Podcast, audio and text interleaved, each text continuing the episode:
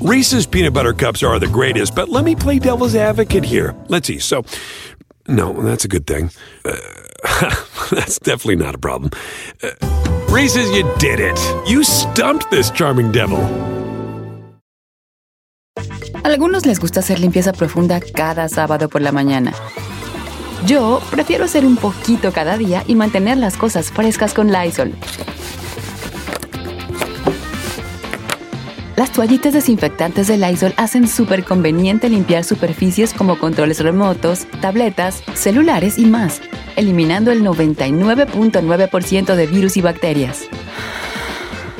No solo limpies, limpia con Lysol.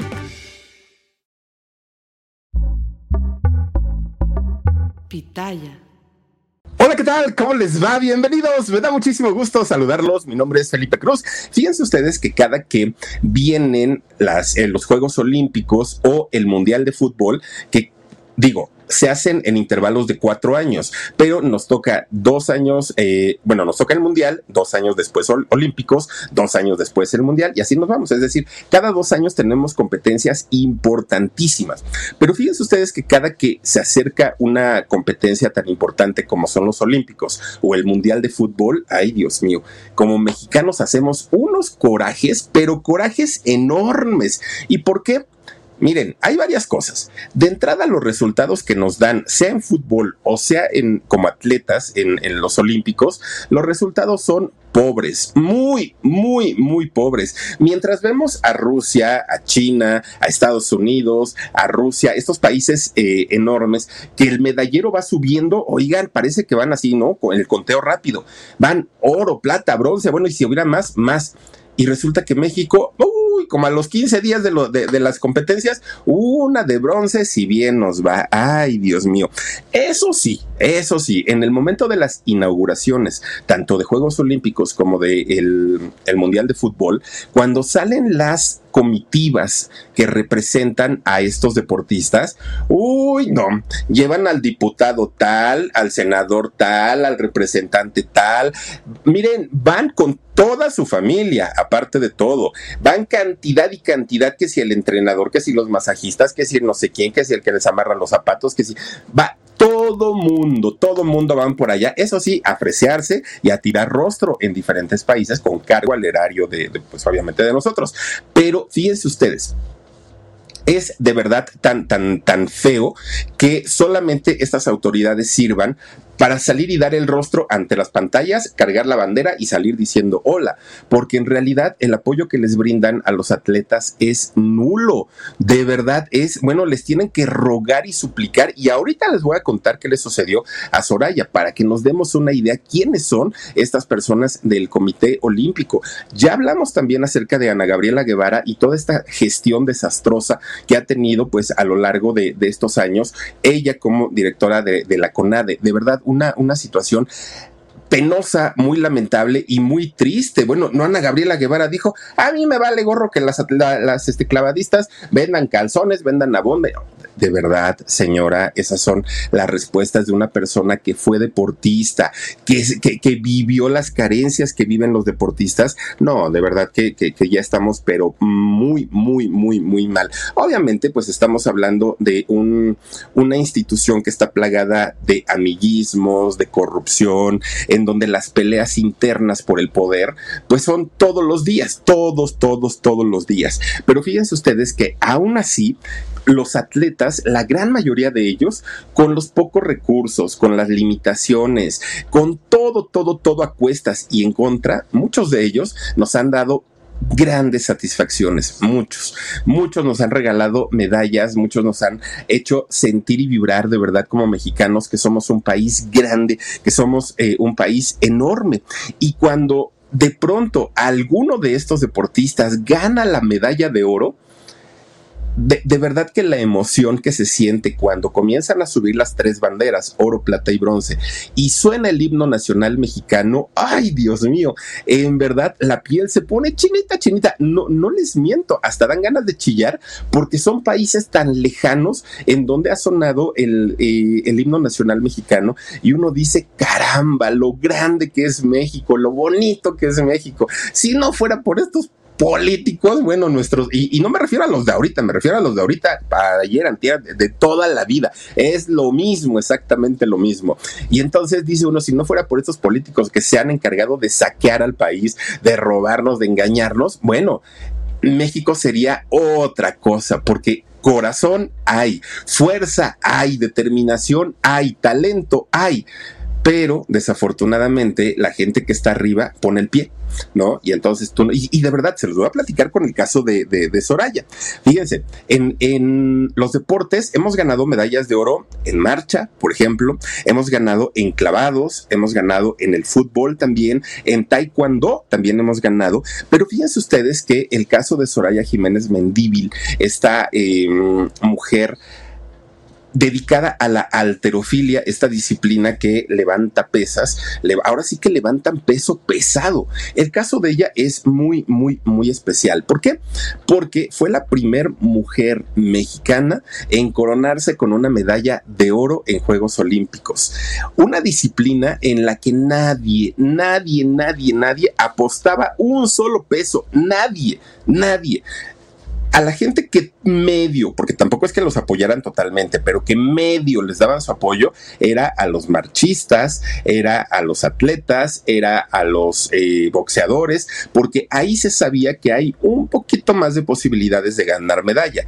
Pero en alterofilia diría, decían, pues es que hay quien va a ganar, y menos una mujer, no, y ojalá lo hubieran dicho con esas palabras, ¿eh? Ojalá de verdad.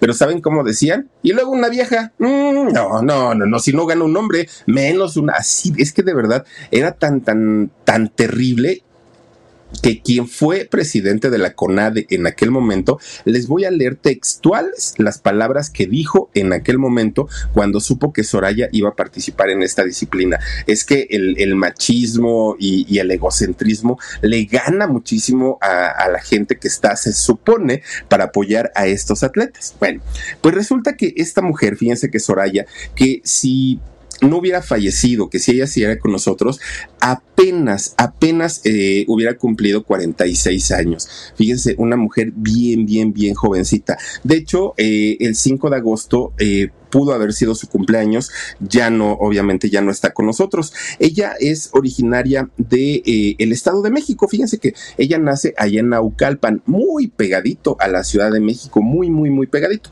De hecho, prácticamente, pues ahora sí que esquina con esquina, ¿no? Barda con barda. Ahí está Naucalpan en el Estado de México y ella es originaria de allá. Su familia no era una familia de mucho dinero, pero tampoco es que hayan sido eh, pobres. En realidad, pues digamos de una clase media baja. Era la, la posición económica que tenían los papás. Una familia normal. ¿Saben ustedes que Soraya eh, tiene una hermana gemela? Es decir, ella es hermana gemela de, de una muchacha llamada Magali, fíjense nada más, y además tienen un hermano.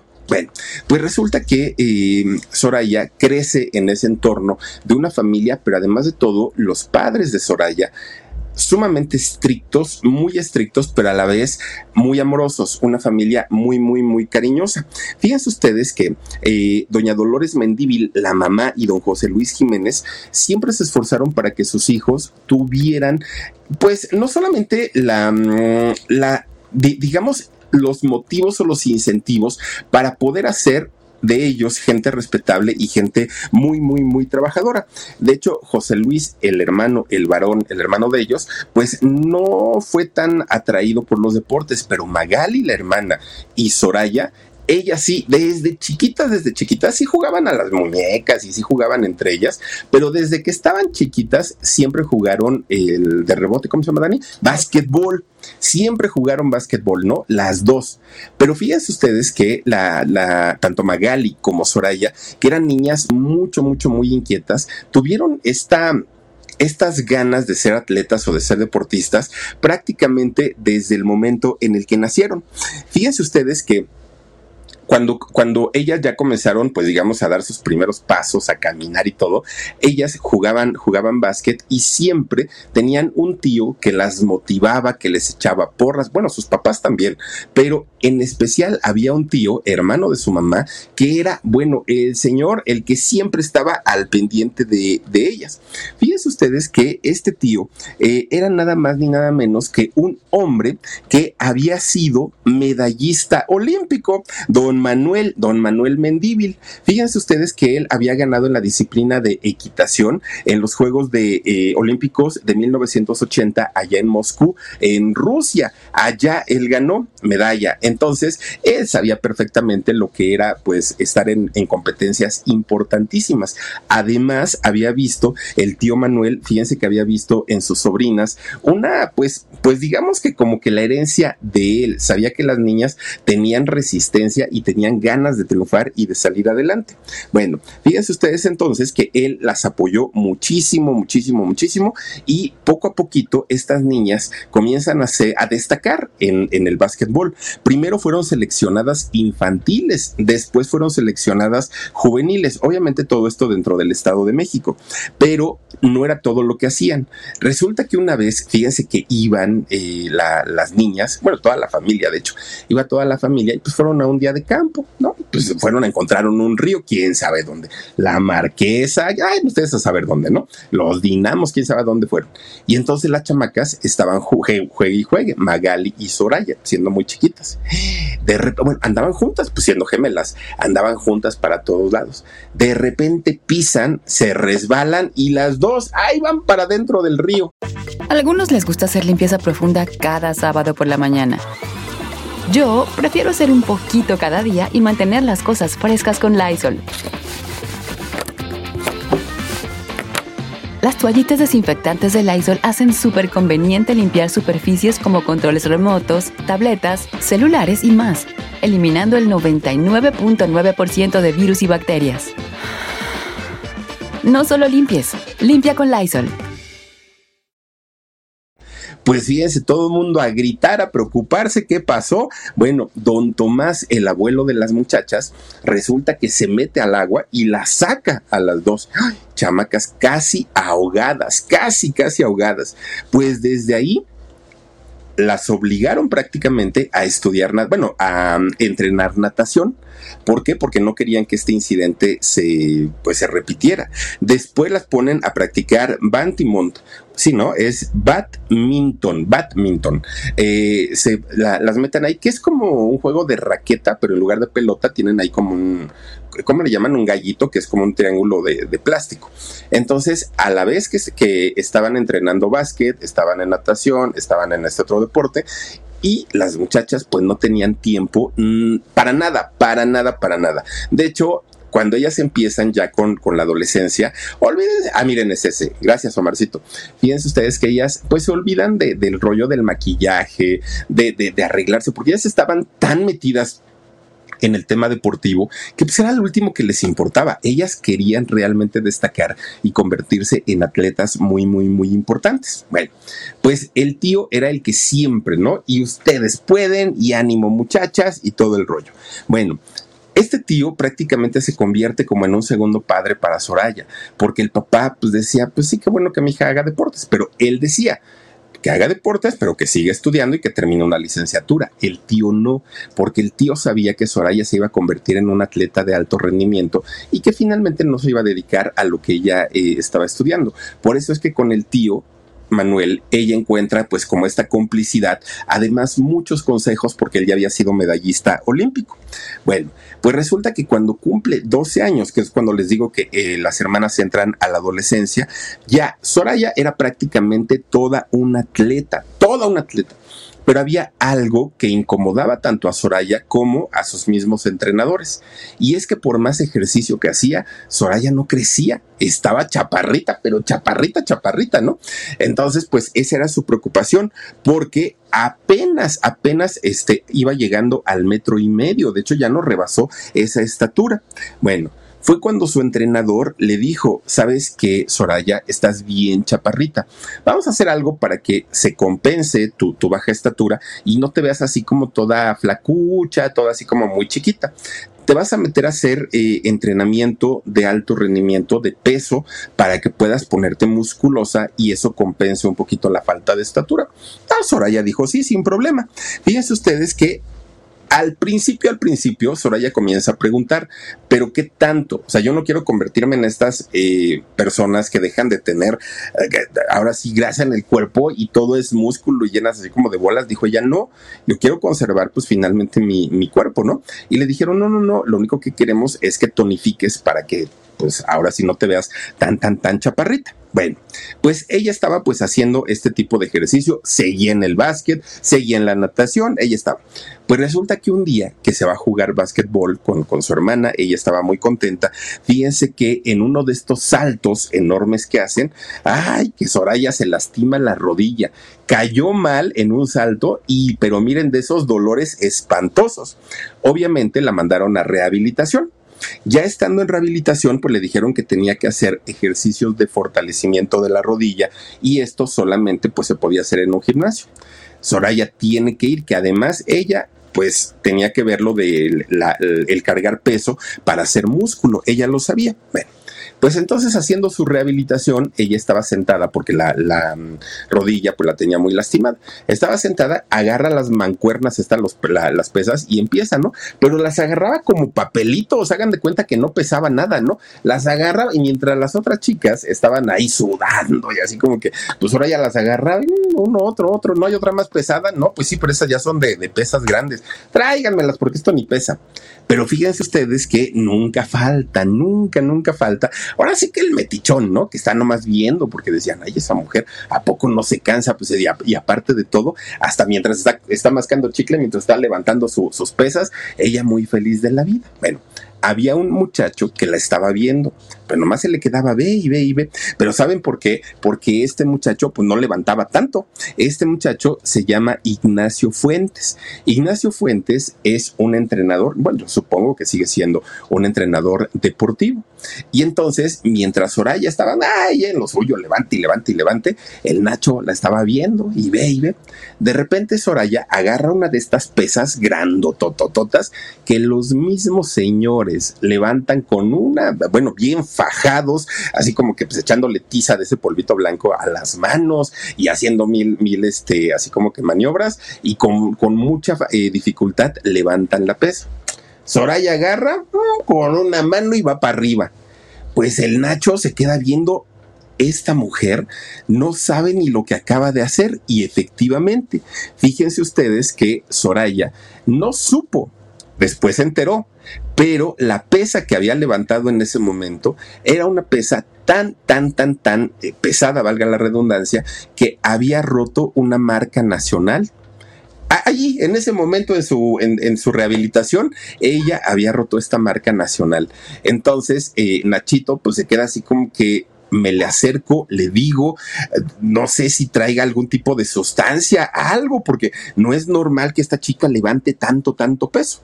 Ella ni en cuenta eso, ahora ella ni en cuenta. Pues total, se acerca Nachito con ella y le dice, oye, yo me llamo Ignacio, Ignacio Fuentes, soy entrenador, nada más te quiero decir que lo que acabas de hacer es algo que no logra cualquier persona, menos una mujer. Por favor, muchacha, no desperdicies ese talento. Es más, yo te recomiendo que te apuntes en alguna competencia de alterofilia eres buenísima, a mí me cuesta levantar esta pesa y tú la levantaste como si fueran algodones. O sea, no inventes. Bueno, llega Soraya con su papá y le dice, oye, papá, fíjate que me pasó esto ahí en la rehabilitación. Y el papá le dijo, claro que no. Te puedes imaginar levantar pesas, al ratito te me vas a desgraciar toda por dentro. ¿Cómo crees? Y de por sí, por brincar te rompiste la rodilla. Imagínate, levanta tanto peso. No, y los cuerpos que se les hacen a esas mujeres es, cuerpos de hombre. No, no, no, no, no. Diles que no, que muchas gracias. Tú sigue en tu rehabilitación y hasta ahí. Pero Soraya había sentido algo al levantar esa pesa y además cuando escucha a su, bueno, al entrenador a Nachito, decirle que era una mujer que tenía talento y que podía llegar mucho, mucho, muy lejos. Bueno, Nacho seguía con la boca abierta, no podía creer lo que había visto, porque en verdad no había una mujer que se atreviera a levantar tanto peso, y menos sin estar entrenada. Decía Nacho, si eso lo hizo sin estar entrenada, no me quiero ni imaginar el día que alguien la prepare. Soraya sigue yendo al gimnasio y para asombro de Nacho y de mucha gente que estaba allí en ese gimnasio, veían como Soraya poco a poco iba cambiando el peso de menos a más. Y ahora el peso menos era el con el que había roto la marca nacional y todo el mundo estaba con la boca abierta porque no podían creer que esta mujer tan chaparrita de un metro cincuenta, de, cincuenta y tantos kilos, levantara tanto peso, tanto, tanto peso. Bueno, pues Soraya en, es en ese momento cuando acepta y entiende que sí tiene un talento para, para este tipo de deportes. Fíjense ustedes que si algo hizo que Soraya... A algunos les gusta hacer limpieza profunda cada sábado por la mañana. Yo prefiero hacer un poquito cada día y mantener las cosas frescas con Lysol. El limpiador desinfectante Brand New Day de Lysol limpia y elimina el 99.9% de virus y bacterias. Y puedes usarlo en superficies duras y no porosas de tu hogar con una fragancia que lleva a tus sentidos a un paraíso tropical. No solo limpies, limpia con Lysol. Triunfara y que Soraya alcanzara metas muy, muy, muy altas, es que ella decía, es que yo no quiero competir con nadie, yo no, mi competencia soy yo, yo quiero diario tener un récord nuevo. Además, a lo mejor, si yo sigo, pues ahora sí que con mis ganas de seguir triunfando, en una de esas y hasta me voy a los Olímpicos, ¿quién quita? Obviamente, para eso tengo que ser la mejor del gimnasio, ya lo soy. Tengo que ser la mejor del Estado de México, todavía no. Después la mejor de México y posteriormente la mejor de todo, de todo el mundo. Bueno, pues ya con 16 años, esta mujer ya era, ya era Soraya, ya era una mujer que no le tenía miedo a nada, no le tenía miedo a nadie, sabía perfectamente todo lo que se hablaba detrás de ella, que no eran cosas agradables, no eran cosas bonitas, pero ella estaba consciente y estaba consciente también de el por qué le decían tantas y tantas cosas. Fíjense que con 16 años ganó su primer tercer lugar en un eh, en un torneo que se llamó la Copa mm, Norcesa, bueno, Norseca, perdón. Ahí es donde, donde ganó su primer tercer lugar levantando 120 kilos. Ya para el, el 2000 que fue, verán, ay, no me acuerdo en qué año fue esto, pero resulta que ella levantó, que fue la segunda competencia que ella hizo, ella levantó 170 kilos. Ustedes imagínense, 170 kilos. En la tarde eh, estaba platicando con Omar y le digo, ¿cuántos kilos levantas? Ah, pues yo sí aguanto mucho, o sea, ando levantando 50 kilos. Imagínense nada más, 50 kilos levanta el Omar, Soraya levantó 170 Omar, nada más para que te des una idea. Y eso todavía no llegaba pues a las grandes ligas. Bueno, pues poco a poquito Soraya comienza a demostrar que tenía un talento y que ella no se iba a conformar con poco. Soraya iba por más, por más, por más. Pero ya ese gimnasio donde ella entrenaba le quedaba chico ya las instalaciones no eran apropiadas para alguien que aspiraba a asistir a, los Juegos Olímpicos. Entonces, ella tiene que ir eh, eh, a, buscar, perdón, al Comité Olímpico Nacional, a hablar con el mero mero y pedirle que le dieran oportunidad de entrenar en las instalaciones del Comité Olímpico, aquellas que están sobre Periférico Norte y Avenida del Conscripto, aquí en la Ciudad de México. De hecho, a ella le quedaba muy cerquita. Entonces, pues fíjense que cuando Soraya llega y pide hablar con el mero mero del, del, comité para que le dieran permiso, pues comienza una serie de filtros. ¿Quién eres? ¿De dónde vienes? Y ella ya había ganado torneos, como les acabo de, mencionar, ¿no? Un tercer lugar, ya había levantado 170 kilos. Claro que el comité sabía quién era Soraya, pero empezaron a ponerle trabas desde la puerta. Bueno, ¿quién eres? ¿Quién es cita? ¿Te están esperando? Este no está ahorita el mero mero. Bueno, le empezaron a poner una de trabas. Bueno, cuando ella llega y se presenta y dice, yo soy eh, un atleta y hago alterofilia. Bueno, todo el mundo estaba no solamente con la risa burlona, no solamente viéndola y barriéndola de arriba abajo. Fíjense que en aquel momento, si no estoy mal con el dato, quien dirigía la CONADE era René de la Serna.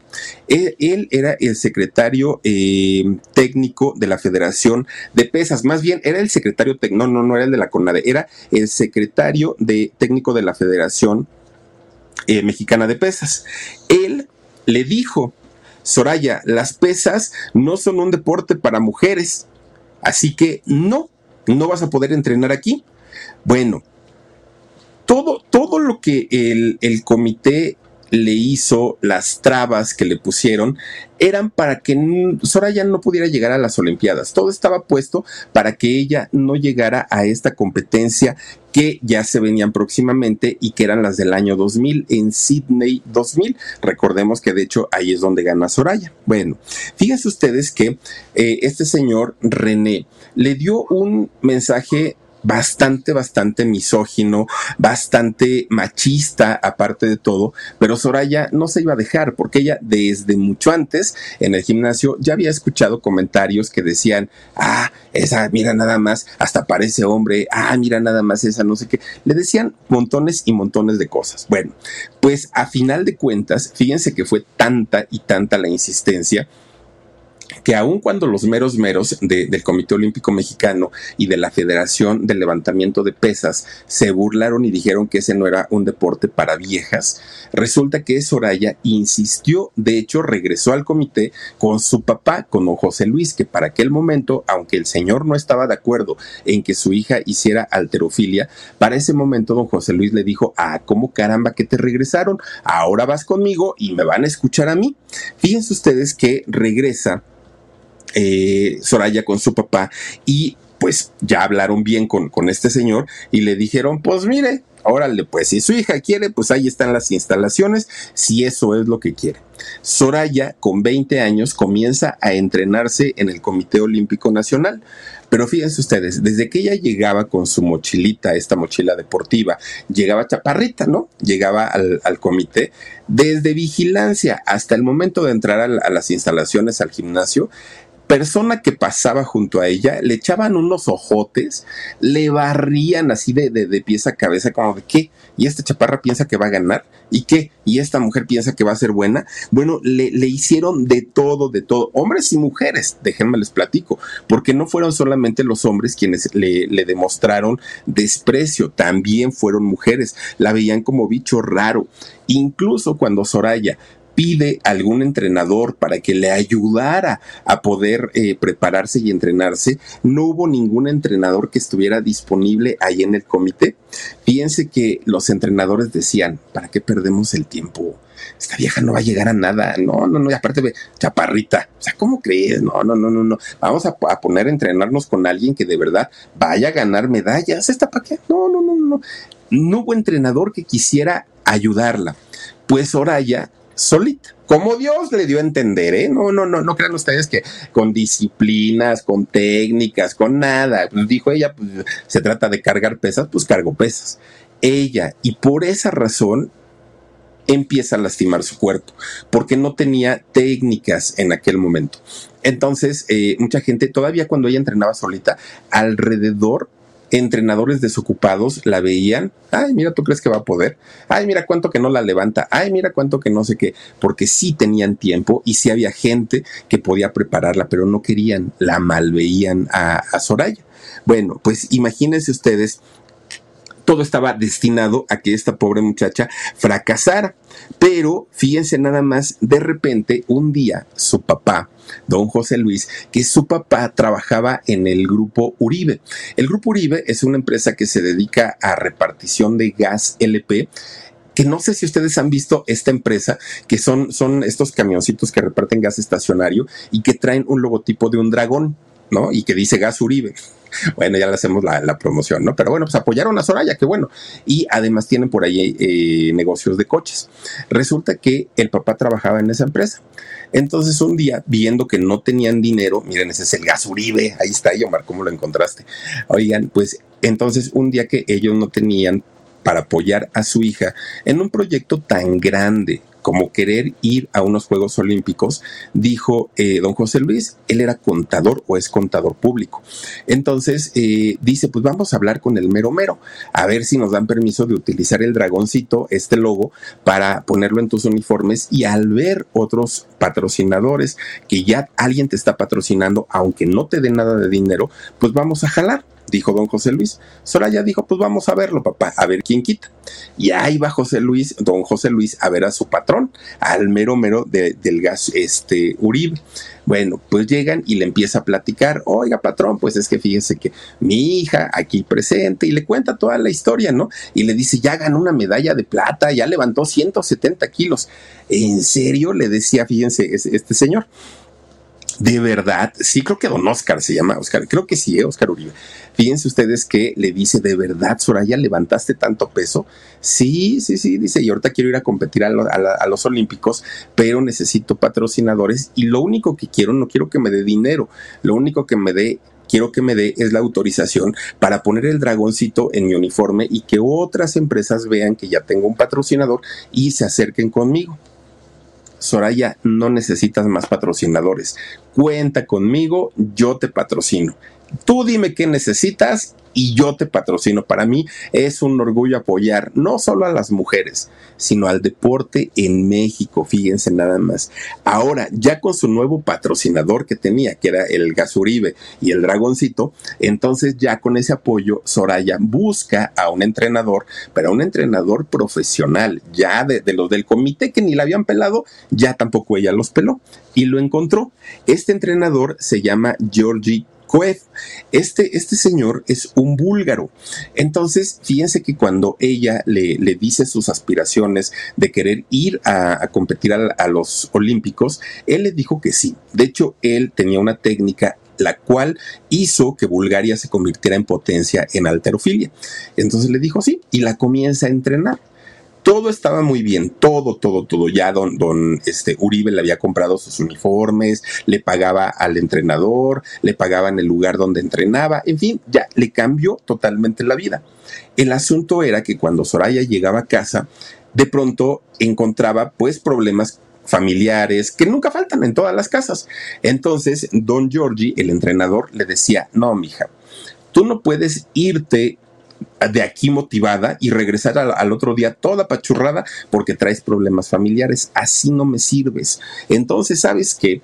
Vamos a hacer una cosa, te vas conmigo un año completito a Bulgaria, lejos de tu familia, lejos de todo mundo, donde nada, nada, nada impida que, que tu mente esté puesta y concentrada en tu entrenamiento. Entonces Soraya dijo, no, como cree? Yo no me voy a ir hasta Bulgaria y lejos de mi hermana, si es gemela, nunca nos hemos separado y menos de mis papás. No, no, no. Cuando habla con los papás, ellos le dicen... A algunos les gusta hacer limpieza profunda cada sábado por la mañana. Yo prefiero hacer un poquito cada día y mantener las cosas frescas con Lysol.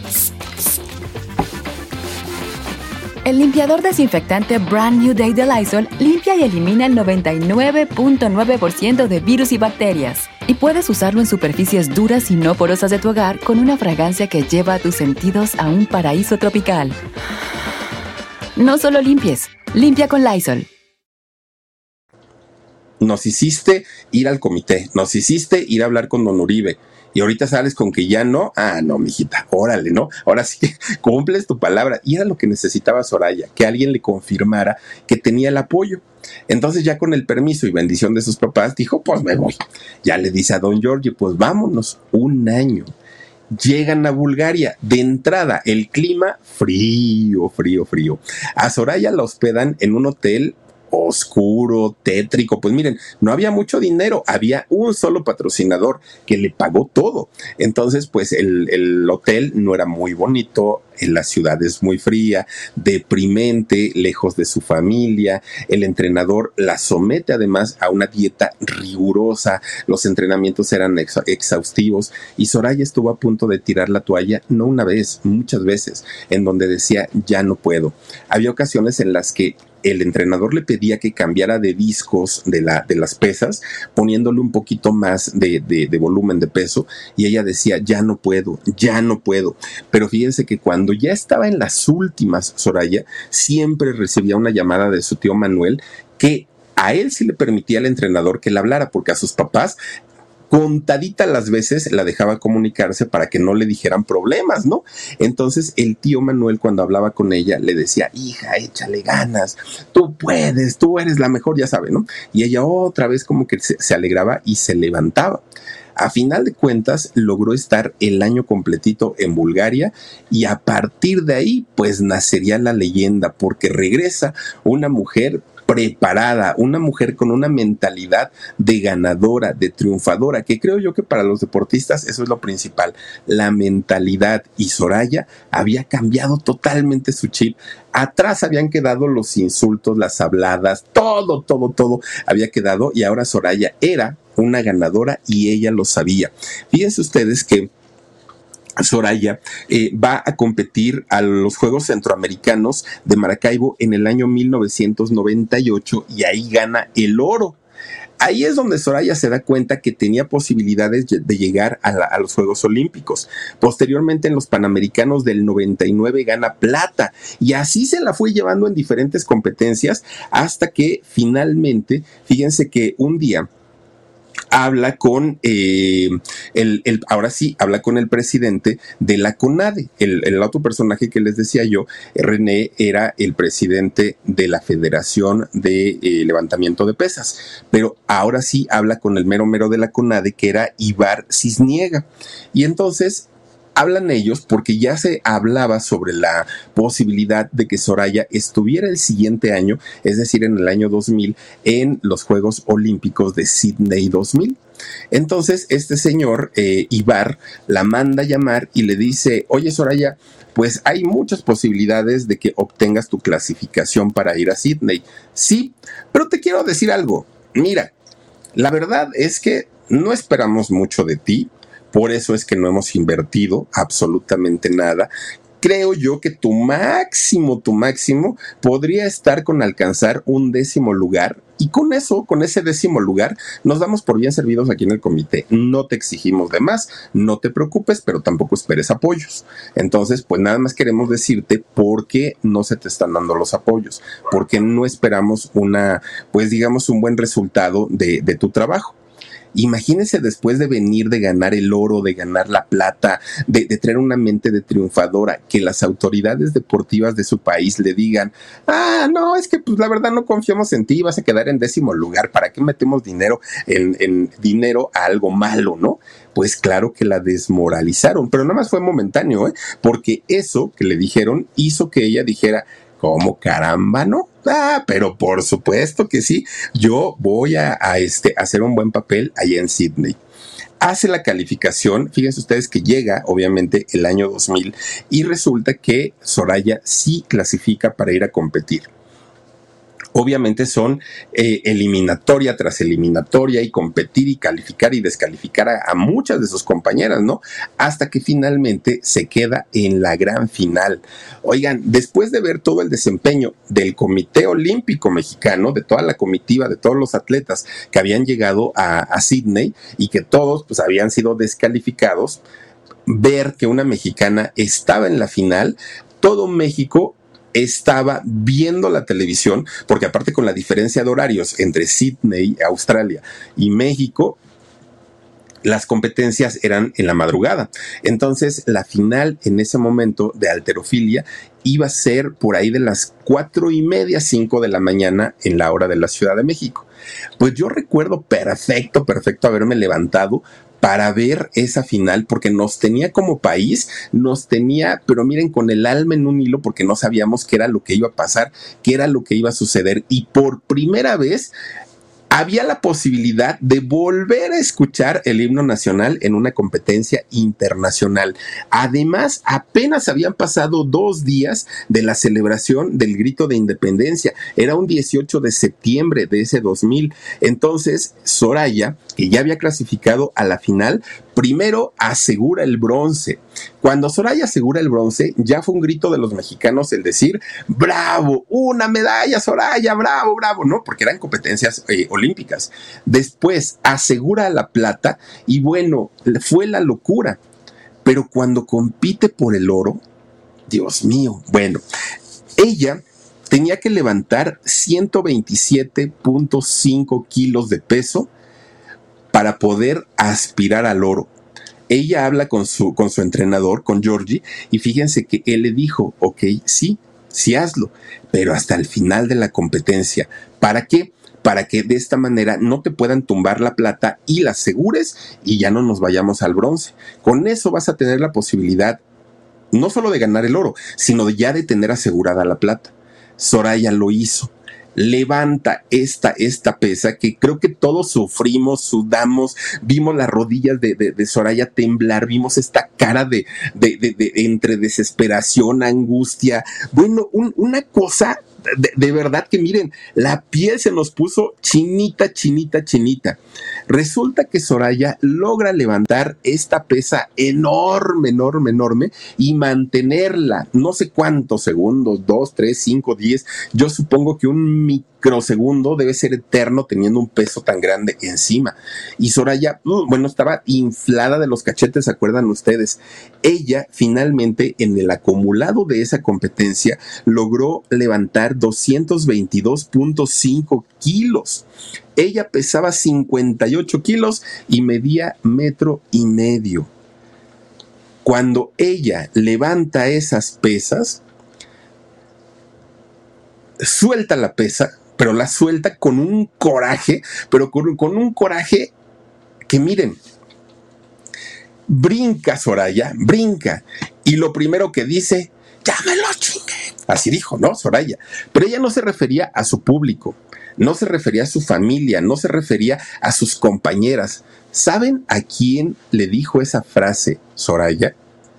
A todos los del Comité Olímpico Mexicano. A todos ellos que no habían creído en ella, a todos los que le habían dado la espalda, a todos los que se habían burlado. Sí, Soraya era la mujer chaparrita, la mujer de la que todos dudaban, la mujer por la que nadie daba un peso. Pero después de haber dado ese golpe con su pesa en el piso, se convirtió en la mujer más buscada, asediada, fotografiada, entrevistada.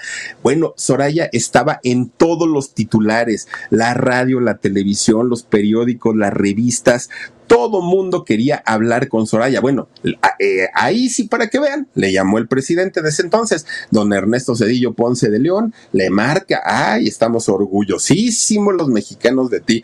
Señores, en lugar de decir que están orgullosos de los deportistas, hagan su chamba y apóyenlos a todos, los de antes y los de ahora. No nada más cuando ganan, ay, estamos orgullosos de ti, ajá, y los patrocinios, estamos orgullosos y los viajes, los deportistas tienen que viajar solos, que para que se concentren, pero no vaya el, encargado de tal cosa, porque ahí sí que vaya con la familia, como se la va a pasar por ahí solito. Bueno, el presidente Cedillo, ahí sí, pero no solo él. ¿Saben también quién se colgó de la medalla de Soraya? Nada más ni nada menos que Ibar Cisniega, el de la CONADE, aquel que le dijo, pues no esperamos nada de ti, ¿eh? Mira, date por bien servida con que ganes un décimo lugar, pues por eso no vamos a invertir en ti. Ese mismo que le dijo esas palabras, ahora salía en la televisión a decir, estamos orgullosos, en, la, en, en el Comité Olímpico siempre tuvimos fe en ella, ella era nuestra carta fuerte. No, bueno, ese tipo de cosas que uno dice, ay señor, por favor, cállese por favor, mire, calladito se ve menos feito. Pero, pero de verdad todo mundo se colgaba de este triunfo, de esta, de, de esta celebración que como mexicanos, yo no sé ustedes, pero por lo menos a mí sí me arrancó las de cocodrilo porque se siente una, una alegría tan grande ver a un mexicano triunfar fuera de nuestro país, que es algo pues, que no se ha repetido, por lo menos en oro, no. Desde ahí, desde el 2000, a ver, chécate, Dani, pero que yo sepa, este, en, en oro, no, no, no se ha vuelto a escuchar el, el, el himno nacional. Pues fíjense que después de que Soraya vivió la gloria. A algunos les gusta hacer limpieza profunda cada sábado por la mañana. Yo prefiero hacer un poquito cada día y mantener las cosas frescas con Lysol. El limpiador de inodoros Brand New Day de Lysol limpia y desinfecta el inodoro y el cepillo, eliminando el 99.9% de virus y bacterias con una fragancia que lleva tus sentidos a un paraíso tropical. No solo limpies, limpia con Lysol. Al protagonizar uno de los episodios deportivos en la historia de nuestro país más importantes, pues tanto su carrera como su vida personal se vino al piso. Hagan de cuenta que este momento para Soraya Jiménez fue como estar en la cima de la montaña y después caer por el barranco. ¿Y por qué? Porque fíjense que al convertirse en una atleta que ahora era muy buscada, entrevistada, una mujer que eh, pues era prácticamente vista en todos lados, pues ya no tenía tiempo para entrenarse, porque por un lado, o eran firmas de autógrafos, o eran fotos con los fans, o eran entrevistas en medios, y bajó mucho su rendimiento. Pero además, es, eh, ya no pudo llevar el, la dieta tan rigurosa que le había puesto Georgie, su, su entrenador, y empieza Soraya a tener una vida totalmente distinta. A eso súmenle que si la fiesta del patrocinador tal, que si la fiesta de la televisora, que si la fiesta de los fans, que si la fiesta de no sé quién, y Soraya comienza a descontrolar su vida de una manera tremenda, de haber sido la desconocida, de haber sido la que nadie quería, ahora Soraya era una especie de heroína nacional, que todo el mundo quería estar cerca de ella. Fíjense ustedes que Soraya además de las fiestas en, en donde ella eh, estuvo, pues también tuvo algunos tipos de excesos. Yo no sé hasta dónde llegaron los excesos que, que tuvo Soraya, pero seguramente fueron desveladas, seguramente pues alguna borrachera, yo no sé si llegó a más con, con, con otro tipo de cosas, eso sí no lo sé, pero fíjense que Incluso mucha prensa decía, la gran atleta que ahora le gusta la vida alegre. Así la decían, así le decían. Y fíjense que para mal de males, que ella ya estaba pues en un nivel muy bajo de rendimiento. Fíjense que en el 2002 la UNAM hace una denuncia pública. Ella dijo que Soraya había metido a la UNAM documentos falsos para poder acreditarse como pasante en administración de empresas y de esta manera poder haber ido al, Mundial de eh, Turquía, ¿no? En, en este año del 2002 obviamente todo el mundo dijo, ¿cómo? Soraya en serio metió papeles falsos. Ella tiene que salir a aclarar y a decir que sí, que efectivamente sí lo hizo y de hecho tuvo que pedir, ofrecer más bien una, una disculpa pública. Bueno, pues apenas iba saliendo de este problema con la UNAM, cuando de pronto pues le tienen que hacer un antidoping, una, una prueba que se hace para ver si se ha metido algún tipo de sustancia prohibida por el Comité Olímpico Internacional. Y fíjense que sale positiva sale positivo este antidoping y obviamente pues enciende las alarmas y todo el mundo dijo, quítenle la medalla, por eso la ganó, no sé qué, no sé cuánto. Bueno, al poco tiempo la perdonaron y la perdonaron porque se trataba de una sustancia que contenía un antidepresivo que se llama bupropión y eh, fíjense que el comité la tenía prohibida en aquel momento, pero era una sustancia que Soraya necesitaba para poder pues ahora sí compensar estos altibajos emocionales que llegó a tener primero por no ser una atleta reconocida, después por ser muy reconocida y después por la, la, vida tan, tan, pues tan de fiesta que llegó a tener en ese momento. Obviamente, el tiempo que dura este proceso en el que el Comité eh, Olímpico Internacional decide si la perdonan o no, ella estuvo inhabilitada de sus actividades durante seis meses. Esos seis meses fueron de no entrenar y para un atleta de alto rendimiento, no entrenar, bueno, suben de peso, eh, pierden condición, pierden músculo. O sea, es, seis meses para ellos es la muerte.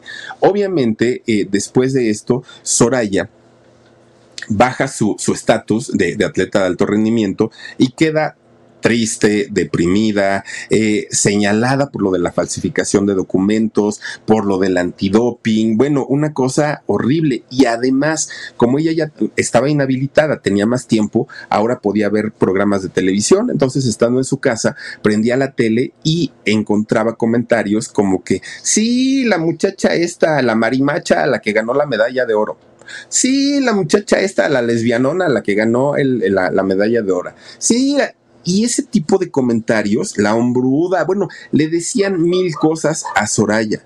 Y fíjense ustedes que hablando de, ese tema, Soraya sí, sí tenía un amor platónico que ella estaba muy enamorada, ¿no? Soraya estaba muy, muy, muy enamorada. Pero la persona de quien se enamoró, que desconozco si era una chica o un chico, no lo sé, y, lo que haya sido era su vida de ella y eso finalmente, pues, ¿qué importa, no? Pero, pero fíjense que esta persona de la que Soraya se enamoró no le hizo caso. Entonces, eh, Soraya cae en cuenta que durante toda su vida había estado tan metida en el deporte, había estado tan eh, pues sumida en los entrenamientos y en todo lo que ella hacía que en realidad ya ni se acordaba cuándo había sido su última relación, cuándo había sido la última vez que había tenido una pareja. Soraya fue una mujer muy solitaria, mucho, mucho, muy solitaria, porque su vida la tenía pues prácticamente eh, destinada al, al puro ejercicio. Cuando ella se encuentra en esta situación y después de haber sido perdonada por el Comité Olímpico, fíjense que quiere retomar sus entrenamientos, quiere retomar su vida profesional, pero es cuando se da cuenta que había maltratado tanto su cuerpo, que lo había sometido a tantos y a tantos eh, esfuerzos sobrehumanos para ella poder figurar como atleta, que su cuerpo ahora se lo estaba reclamando de una manera tremenda. Fíjense, ella gana la, la medalla de oro en Sydney 2000 terminando esa competencia de Sydney, la tienen que operar varias veces de los hombros. No fue una, fueron varias. Después la tienen que operar de las muñecas. Imagínense el peso, el, cargar tanto peso para las muñecas, eh, horrible. Pero además le dicen que los ligamentos de, de, sus piernas, de sus rodillas, los tenía prácticamente destrozados y eso afectaba sus articulaciones era el momento para la familia de ella eh, el del decirle, Soraya, retírate. Ya no sometas tu cuerpo a más presión, ya tu cuerpo está muy lastimado, pero Soraya sentía que todavía no era su momento de retirarse. Ella quería todavía ganar más premios. Y fíjense que si lo hizo, de hecho en el 2003 ella ganó plata en los Juegos Panamericanos, todavía le dieron el Premio Nacional del Deporte eh, aquí en México, pero su intención de ella no era nada más eso, era llegar a los Olímpicos de Atenas 2004, eso era lo que quería hacer. Además, como todavía el Comité Olímpico Mexicano, muy a su pesar, la tenía becada con un dinero mensual, ella quería seguir conservando todavía esa, esa beca. Por eso es que no quería dejar de, trabajar. Bueno, pues resulta que comienzan las Mm, ¿cómo le llaman? Eliminatorias para definir quién iba o no a los Juegos Olímpicos. Y fíjense que a Soraya le fue muy mal, quedó muy, muy, muy, muy mal calificada y se puede entender por esta situación de salud por la que ella pasaba.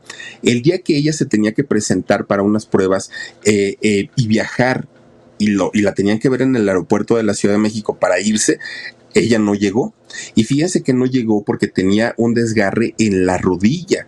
Y Además, las marcas que antes la habían apoyado mucho, prácticamente le habían dado las gracias cuando supieron que ella tenía una condición de salud muy, muy, muy mala. El único que la seguía apoyando era el señor Uribe, el, del dragoncito, el del gas. Él sí seguía apoyándola todavía, pero la mayoría de las marcas ya no quisieron seguir eh, apoyándola. Por eso es que Soraya decide dejar la carrera. No tanto porque ella estuviera mal físicamente, el problema en realidad era nuevamente el apoyo, el dinero, que ya no lo tenía, ¿no? Para poder viajar, para poder trasladarse. Bueno, pues esta mujer que había hecho vibrar los corazones de todo un país, ahora ya no sabía qué hacer con su tiempo, porque decía, pues ya no puedo ir a entrenar, pues ya no puedo hacer nada, ¿y qué voy a hacer todo el santo día? Decía Soraya, tenía mucho tiempo libre. Pues fíjense que se metió a estudiar derecho.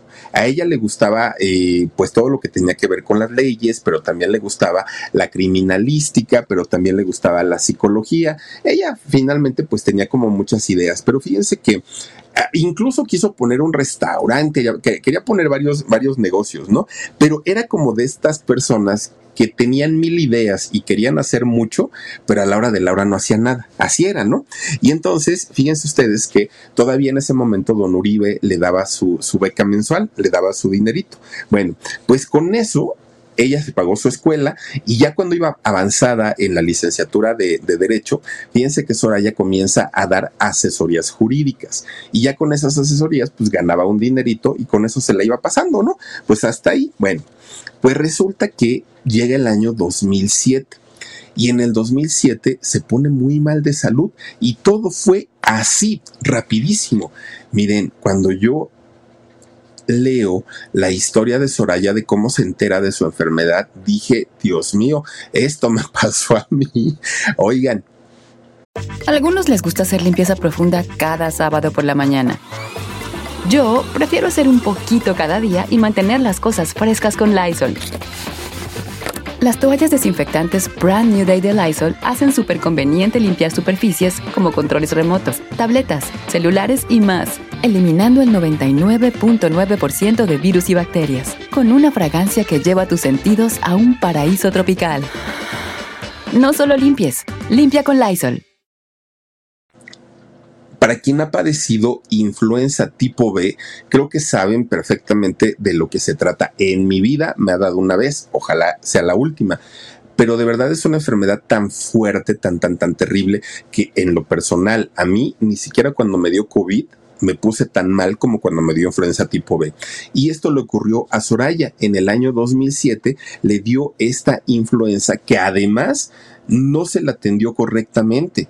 Yo caí al hospital y del hospital, me, bueno, el doctor me llenó, parecía yo farmacia, cargando cantidad y cantidad de medicamentos, porque me dijo el doctor, es peligrosa, Felipe, y es un tipo de, de cepa, la influenza, la influenza tipo B, que puede llegar a ser mortal si no se atiende a tiempo. Soraya no se atendió, Soraya o se malatendió.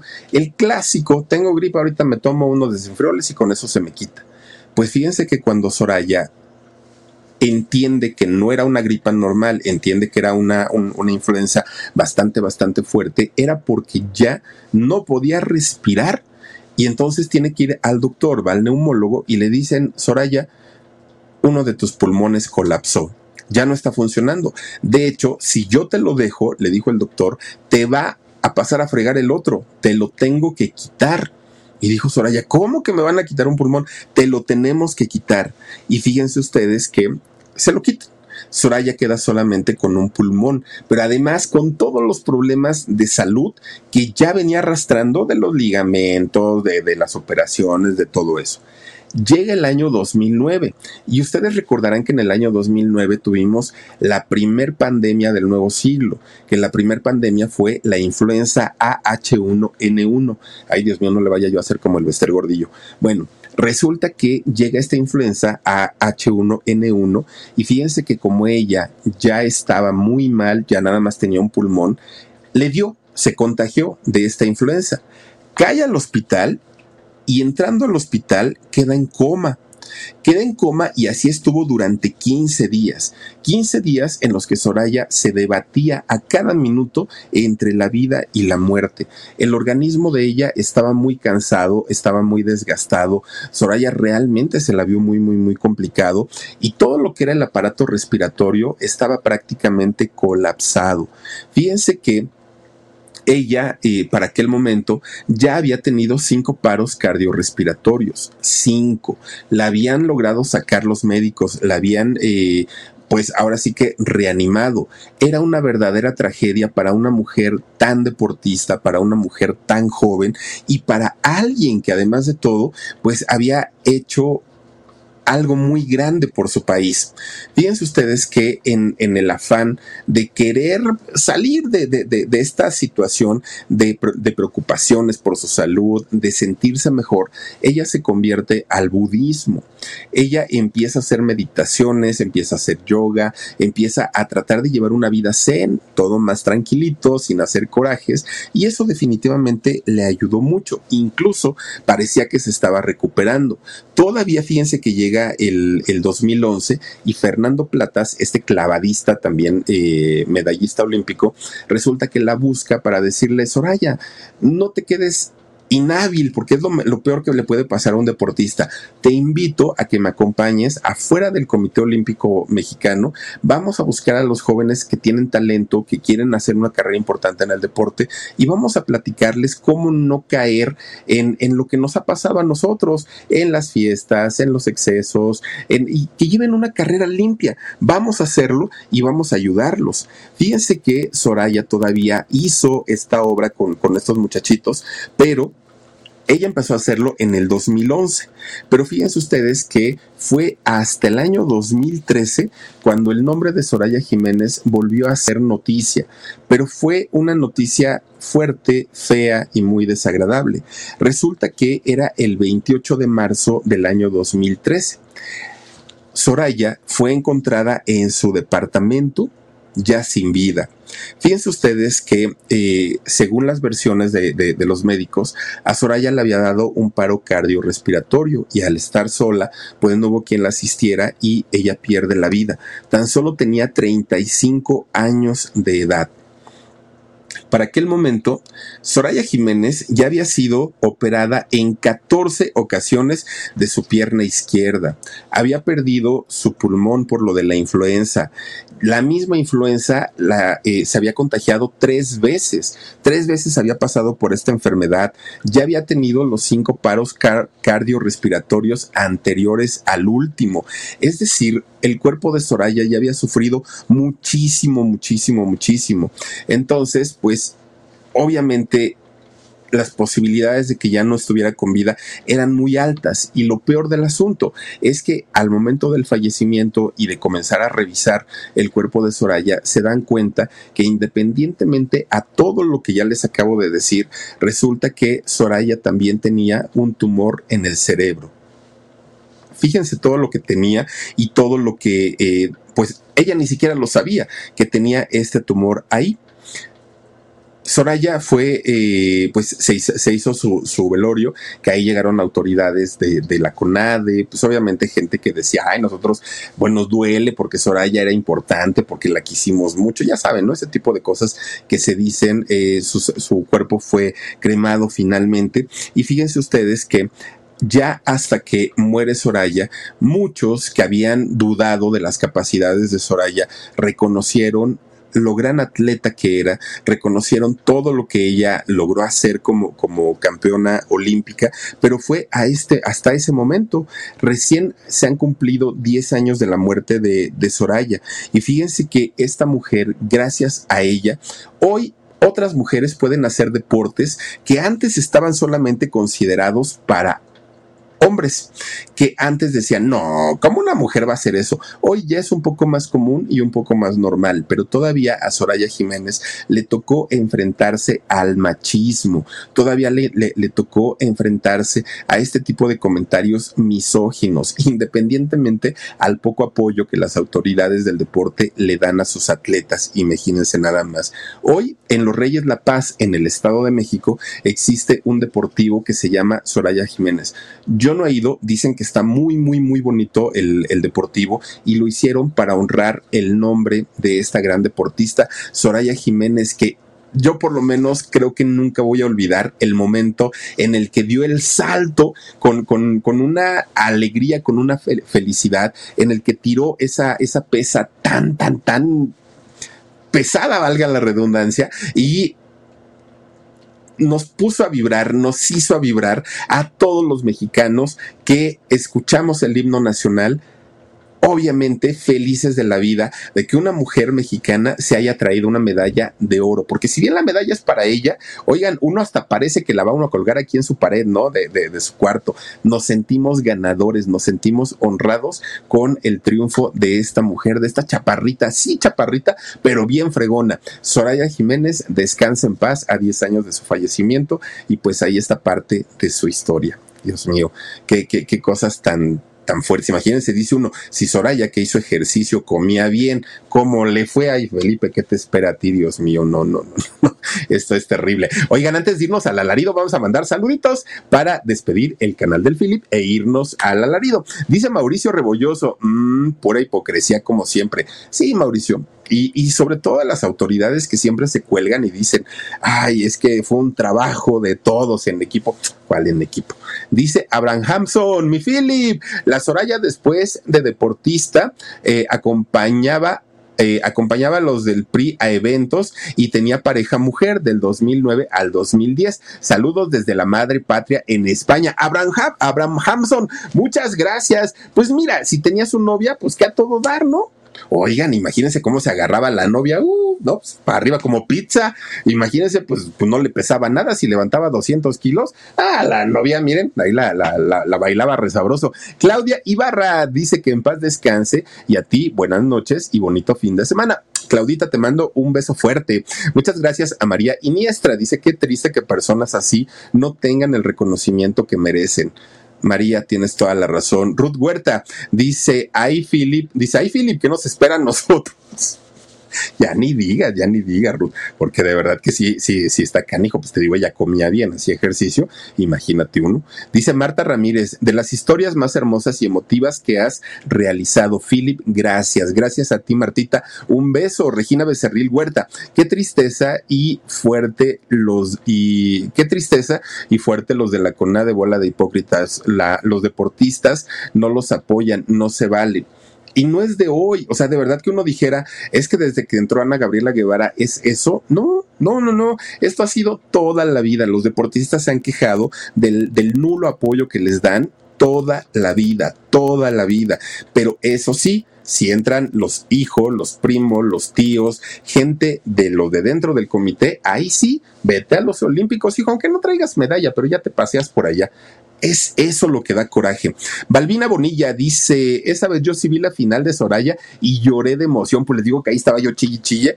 Es que de verdad que da mucha emoción, muchísima, muchísima emoción escuchar el himno nacional y ver levantarse la bandera en medio de, de, de las otras dos ganadoras y siempre los atletas bien derechitas. Soraya la vimos bien derechita, así, ¿no? Muy, muy respetuosa. Oigan, eso da una alegría tremenda. Silvia Oropesa, gracias, Philip, por hablar de Soraya campeona. Muchas gracias a ti, Silvia. Frida Gómez Domínguez dice: Philip, ya me suscribí a tu nuevo canal. Saluditos desde mi bello Acapulco. Frida, te mando un beso fuerte, un beso enorme. Gracias por estar aquí. Gracias a María Arciniega. Dice: Gracias, Philip. Esta historia me dejó con ganas de caminar todos los días para mantener tener la salud muscular. No, yo también, yo también, no te creas. Pero bueno, oigan muchachas, muchachos, muchísimas gracias por habernos acompañado. Se nos quedaron historias, pero mañana en el podcast, en el video grabadito que les tenemos, se las termino de contar todas, todas. Por lo pronto, nos vamos al alarido. Muchísimas gracias, cuídense mucho, pásenla bonito y si Diosito quiere, aquí nos estaremos viendo el domingo en nuestro nuevo canal que se llama Con Sabor a México. Muchísimas gracias, pásenla bonito. Adiós. Reese's peanut butter cups are the greatest, but let me play devil's advocate here. Let's see. So, no, that's a good thing. Uh, that's definitely not a problem. Uh, Reese's, you did it. You stumped this charming devil. Algunos les gusta hacer limpieza profunda cada sábado por la mañana. Yo prefiero hacer un poquito cada día y mantener las cosas frescas con Lysol. El limpiador multiusos de Lysol limpia y elimina el 99.9% de virus y bacterias. Y puedes usarlo en superficies duras no porosas de la cocina, baño y otras áreas de tu casa. No solo limpies, limpia con Lysol.